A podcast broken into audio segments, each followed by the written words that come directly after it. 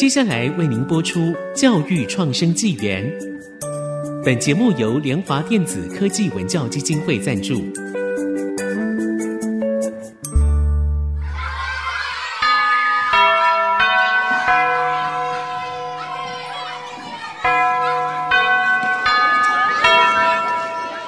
起立！起立！跳脱填鸭教育，多元思考学习，孩子的未来有无限可能。欢迎来到教育创生纪元。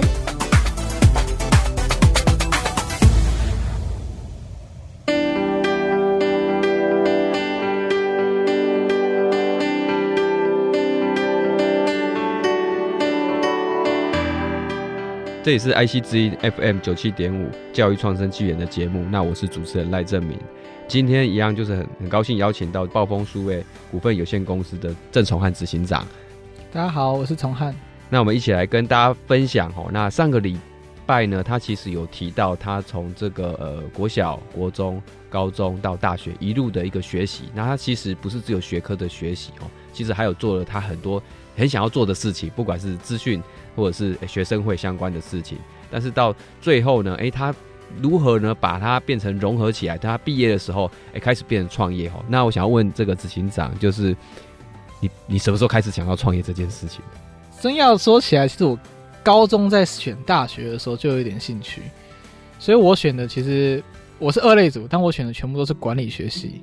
那最后选择中央资讯管理学系，就是想说，因为其实我那时候是觉得我自己创业成功几率太低了，对啊，那不如当个工程师比较有饭吃。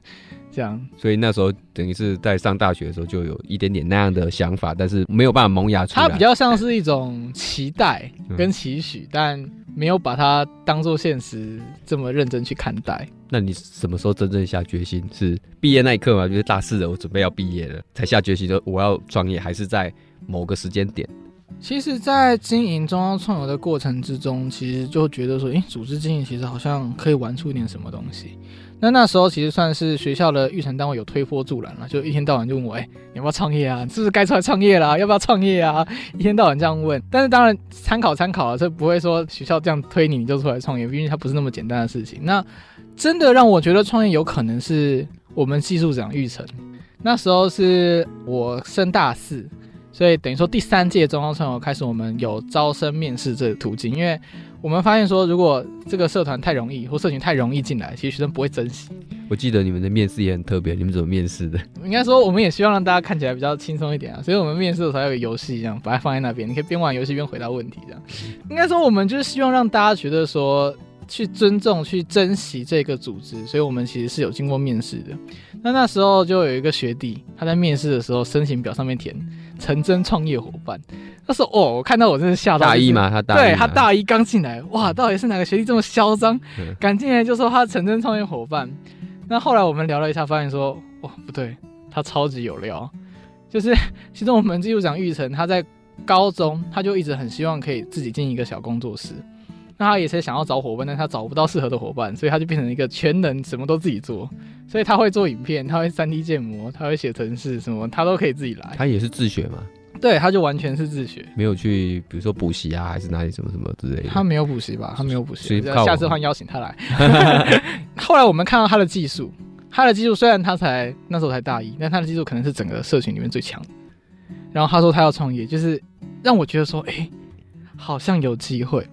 因为我其实到大三、大四之后，我城市当然还是有在出了。其实我城市的课程分数也还不差，对。但是我其实还是比较，因为管理跟城市其实两个的思维模式其实差蛮多的。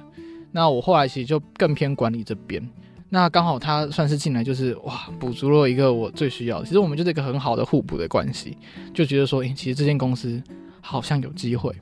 嗯，那后来就是当然学校这边推波助澜，有一些机会之后，我们就正式觉得哎、欸、可以出来做这样子。所以创业其实你必须要找到伙伴，然后也要找到资金哦。那你哦，我要分享一下第一桶金。第一，第一桶金，知道穷学生没什么钱嘛。我们第一桶金是来自那个学校，那时候也是因为中央创投的关系，我拿到了学校的领导奖学金。那时候我、哦、拿了十万块，哦，可以了，第一桶金来了。所以这是你创业的基金这样子，十万块。对对对，当然一开始资本比较低啊，那后面后来有再用其他方式去增资这样。哦，所以说其实我觉得伙伴，然后一些诶资金虽然不多，可是也让你觉得哎，好，起码有一个资金可以运用哈，然后或许再增加一些这样。那其实中央大学对我创业这件事影响还是蛮大的啊，就是初期其实蛮多资源，包括像一开始的办公室，其实都是中央大学，甚至是最初期的几个案子也是中央大学这边提供的。其实不管是学校也好，或者政府也好，其实很多的资源是真的能帮助青年在一开始选择创业的时候的第一起步的一些作用。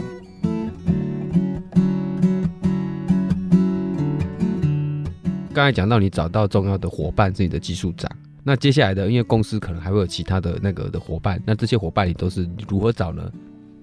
其实我们公司应该说这种软体产业啦，其实人员变动都还算蛮大的。那我们当然现在也是几位有留下来这样。那呃，我们的团员其实还是跟中央创有蛮多关系的。我们现在公司是八位成员，有六位跟中央创有关。对，其实是算是我们的人才 base 了。是，所以等于在经营社群的时候，当时经营社群的时候，其实就是已经是一个人才的一个培养，等于是提早就开始培养大家的默契啊。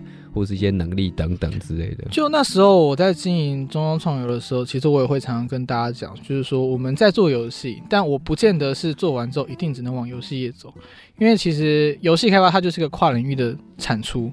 所以假设我是工程师，我会因为我在这里面做游戏的经验，我尝试跟美术沟通，尝试跟企划沟通，所以我会学到的是跨领域整合能力，跟你自己的专业。因为假设你是城市，你当然遇到问题，你要自己去学习如何排除，所以你会学到专业，你又会学到合作。其实很多很多面向都用得到，所以我们当时的毕业生其实后面很多也都有不错的发展。是，那前面讲到教育，后面讲到哎，你开始创业。那创业的话，其实我们节目叫教育创生嘛。那其实地方创生很重要，就是能够耕耘在地啊，甚至让人口回流啊，那增加就业机会。那你选择创业的时候，当然就要选择你要落脚的地点。那这个时候你选择桃园，其实你应该也可以选择台北。那你你当时是怎么考虑的？你说其实很多人在讲什么青年返乡，然后返乡一堆那种辅助，我就觉得哎、那青年留乡为什么没有？我就留在我自己的家乡啊。其实当时我会选桃园，跟中央大学还是有很大关系啊。因为我们那时候算是我自己毕业，然后当完四个月的兵就成立这间公司。但我刚刚讲到我认识技术长的时候，他才大一，所以他那时候其实还在学。所以，我们其实当初选桃园，其实就是因为我很多伙伴都还是学生，所以我就是在学校这边，刚好那时候育成中心现在的产学营运中心也给我们一个基地，我们就可以在学校里面有一个办公室，开始进行我们公司的营运，这样。所以开始有了人，那有了空间这样子。那你们的开公司嘛，你们总是要有作品，你们那你们推出的第一个作品，或者是你们营运的一个项目是什是什么样的？其实我们。呃，这点跟蛮多公司不大一样的，就是大部分的公司都应该要有想要做的东西，想要做主题，他们才来成立。其实这点我自己也很清楚，但我的公司历程不是这样。我选择一个超级难走的路程，我不推荐大家这么做，但我这么做了。因为当时我一开始开公司的时候，其实我我也没有说我一定要开多久，其实我是抱持着一种。我想要学习，我想要尝试，我想要看看我自己到底可以能耐能耐，对，到底可以活到多久的这种想法。那刚好我有很很棒的团队，所以我们其实那时候算是先有团队，先把公司搞起来。OK，好，那我们要做什么？我们要做什么呢？对，这个你去创业厅听到，他们绝对觉得哦，这间公司绝对超有问题的。对对，应该说那时候我自己知道这件事情，那我们也还在做团队的磨合，跟到底看可以做什么事情。所以我们一开始其实从一些小案子开始做。因为其实团队一开始刚成立，假设说我现在再出去创业好了，我绝对不可能这样玩。我一定是先想好我到底要做什么东西，然后 OK，我基于我要做的东西，我找资金，我找人，所以我是因为这个专案而找这个适合的人，然后来执行它。但当时我们其实是找了这个团队，OK，我有团队，好，我们到底可以做什么？然后开始找方向，然后就开始有各种的合作啊。然后其实就真的是中央大学帮我们不少忙，赖老师这边也是，就是很多学校的一些机会，他就会丢给我们。那我们这边当然也是执行，其实都建立不错的口碑。那陆陆续续就会有更多的单位开始找我们，所以先从小的案子，然后开始做这样子。对对对，小的案子其实，但对学生创业阶段来讲，任何案子其实你都要接受，是你都要想办法完成。对，那我记得你们在完成这样的一个案子的时候呢，其实应该也会也会遇到说，到底刚才提到的说，到底我要往哪个方向去走？虽然很多的很杂，可是你还是要定几个方向。这样，虽然你的顺序是跟人家反过来的一个方向，好，那这其实应该有你们当时所选择或是遇到的一个状况的一个困难哦。那我们这段节目就先到这一边，那我们下一段节目继续来跟大家分享哈他们这个创业的一个历程。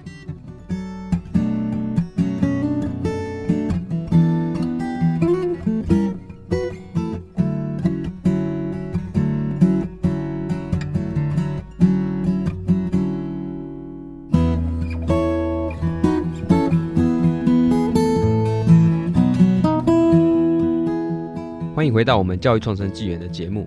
那我们在上一段节目，其实刚刚就是讨论到，哎，他们那个执行长他们成立了公司，开始做了一些一些小案子等等之类。但是小案子终究还是要找到公司的一个主轴的方向哈。所以当时你们是如何找到第一个主轴、第一个方向，或是第一个你们觉得可以当成你们代表性的作品？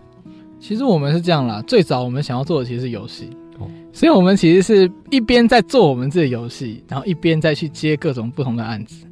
但我们后来越深入了解，越知道其实台湾要做游戏赚钱太困难了。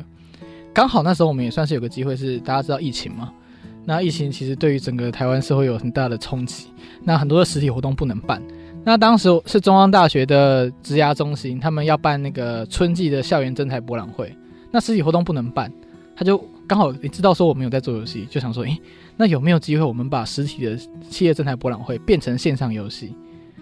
我们就一个月的时间，他真的是活动一个月才找我们，然后就哇，要不要做？有没有机会做？哪次不做？一个月开发了这个系统，一个月内，这个叫这个叫什么？这个系统叫什么名字？我们现在叫它 Shuttle 的线上展会系统。对，那那时候我真的是有过爆肝的，你看到那工程师是不是每天没睡觉，都很怕他会哪一天就暴毙，甚至是我们系组长那时候还遇到期中考。他他他拿书卷奖，他超强的。对，他那时候遇到期中考一样，我们就是在那一个月的时间之内，我们就是做了一个等于说线上的一个游戏地图，所以学生就可以上去，然后每一个企业都会进他自己的小屋。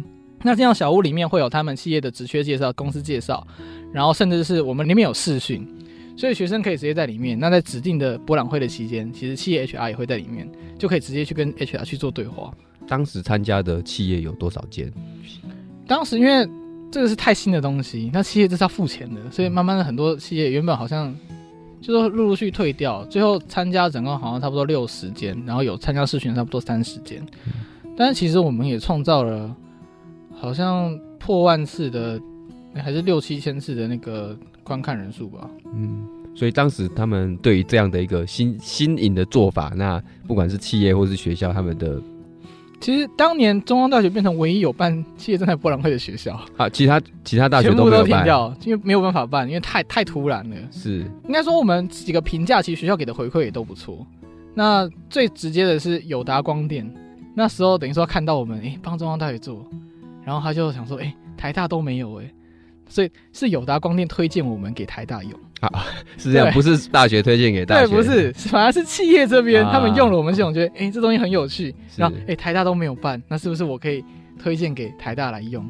所以也是因为这样，我们才又接洽到台大这边。那到后面，我们其实帮台大、然后清大跟阳明交大都做了他们的线上展会系统。是，那其实这样不同的学校去 run，因为学校规模也会不太一样，像。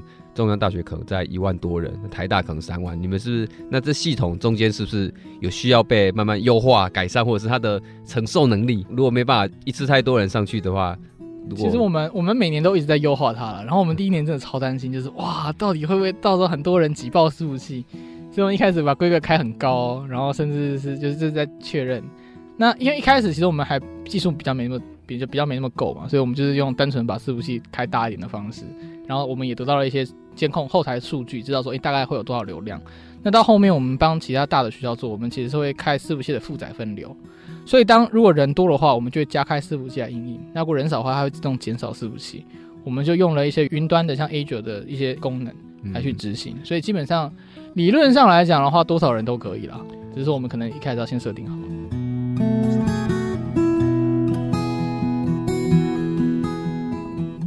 所以在疫情的时候，大家其实很多的产业都没办法做这样子。那其实你们反而在疫情的时候找到一条 游戏跟这个策展跟这个虚拟的一条方向哦。那这这个有一重大的影响到你们的公司或营运吗？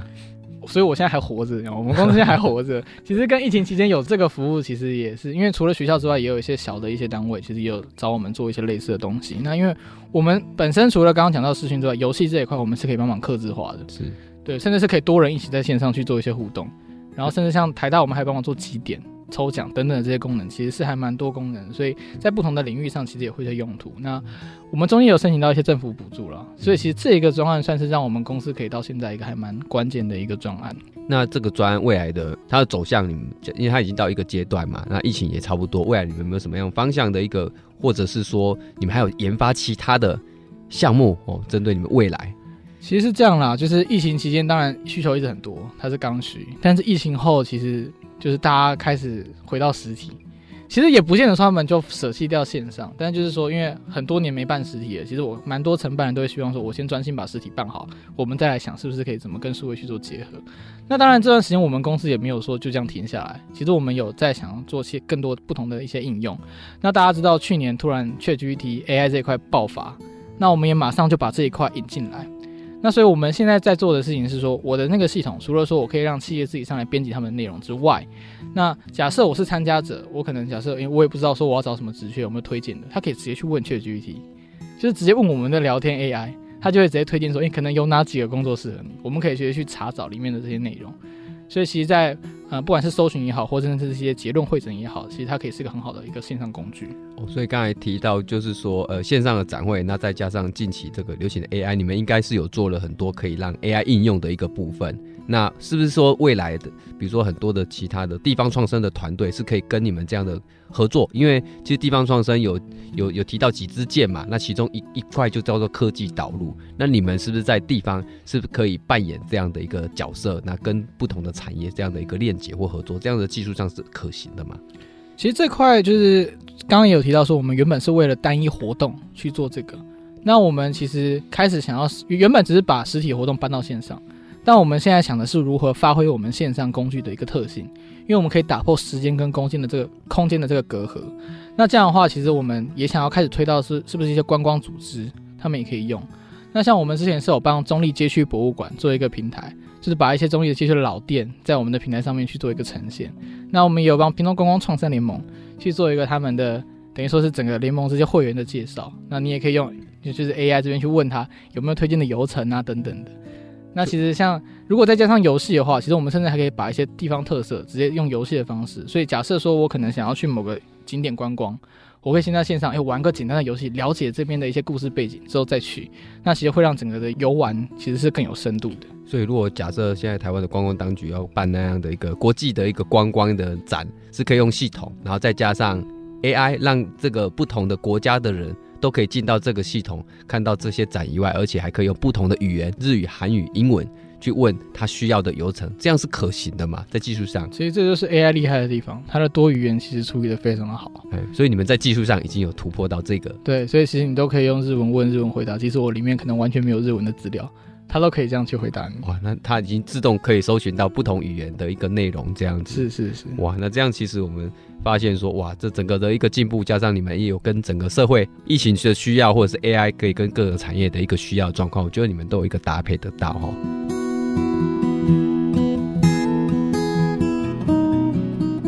那最后其实可以想要提到，就是说，哎，我们的节目教育创生纪元，那从你前端的各个不同阶段的教育，那谈到你后来创业这几年的一个状况，那其实你自己有没有一些期许或者是一些想法，针对你，哎，你走过你自己的教育的路，然后到创业的这个阶段，那么给甚至未来想要创业的学生，或想要走这条路的学生，或是在教育上有没有什么样的一个建议想法？其实我自己之前也是教育部青年发展署的生涯组的咨询小组委员了。对，那这一块其实大家也会问到说，可能有什么一些建议啊，可以给后来的一些学生。那我自己是觉得做什么都好，但前提是你自己要知道你要做什么。我觉得就是你要更早的去思考，因为台湾目前的教育其实大家这样上来，不见得你会去思考你要做什么。我就说我国小跟国中的经验，我就是一个考试机器。每天读书考试睡觉，读书考试睡觉，然后去争取那个名字。但我到底要做什么？其实我不知道。但就是说，如果你有更多的提早去思考你自己要做什么，然后提早去探索，所以像我，哎，我原本可能想要做当医生，哎，不对，我对生物没有兴趣。我原本想要当可能工程师，然后后来发现说，哎，其实我可能对管理更有兴趣。其实你会有更多的时间，你可以去探索你自己到底想要做什么。就是你去看每个工作啊，每个面向啊，然后到你真的决定好你想要做的事情之后呢，你也比较知道说，哎，那我想要做这件事情，我的资源怎么来，我的人脉怎么来，我用什么方式可以去达到我要做的事情。假设说，哦，我要做的事情，我可能需要出国读书，那你也可以尽早去准备，你可能要出去的奖学金啊，或申请学校等等的。我觉得探索自我是一件非常重要的事情，但是这个也是可能教育阶段常常被忽略的一块。对，那成绩说真的，我觉得它是一个很好的门票了。但其实门票有很多种获得方式，不见得是成绩。是，那其实国家我们国家一直在推一零八课纲，其实就是在诶、希望让这些同学们除了。不是说学科不重要，那其实是一个硬底子的功夫。但是呢，除了在学这些学科以外，还能够去思考你人生到底要什么，而且这个东西可能会一直不断的转弯。找到这一个，像刚才执行长讲的，可能医这个医生，然后又又是工程师，然后又找到创业这条路。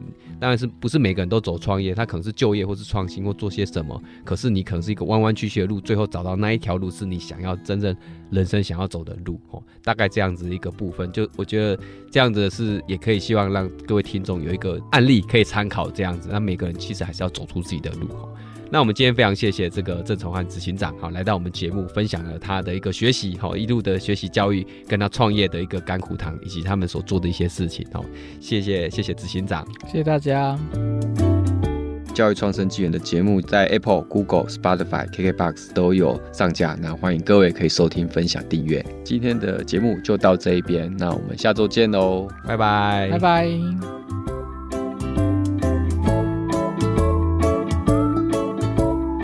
本节目由联华电子科技文教基金会赞助播出。联华电子科技文教基金会以行动播撒教育种子，支持地方创生，培育新时代必备的能力。